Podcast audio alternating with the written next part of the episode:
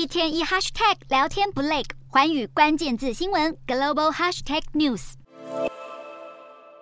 瑞典与芬兰两国于去年五月正式申请加入北大西洋公约组织，不过想要加入需要得到所有成员国的同意。而在北约成员国当中，土耳其一直对这两国的加入表达反对及抗议。因此，芬兰及瑞典正式加入北约的日子，直到现在都还遥遥无期。但二十九日时，土耳其总统埃尔段首度针对这个议题表态，他进一步透露，土耳其可能会单独批准芬兰，而不接受瑞典加入北约。主要原因则是瑞典拒绝引渡数十名被土耳其认定是库德族武装分子，并在数年前发动政变未遂的嫌疑人。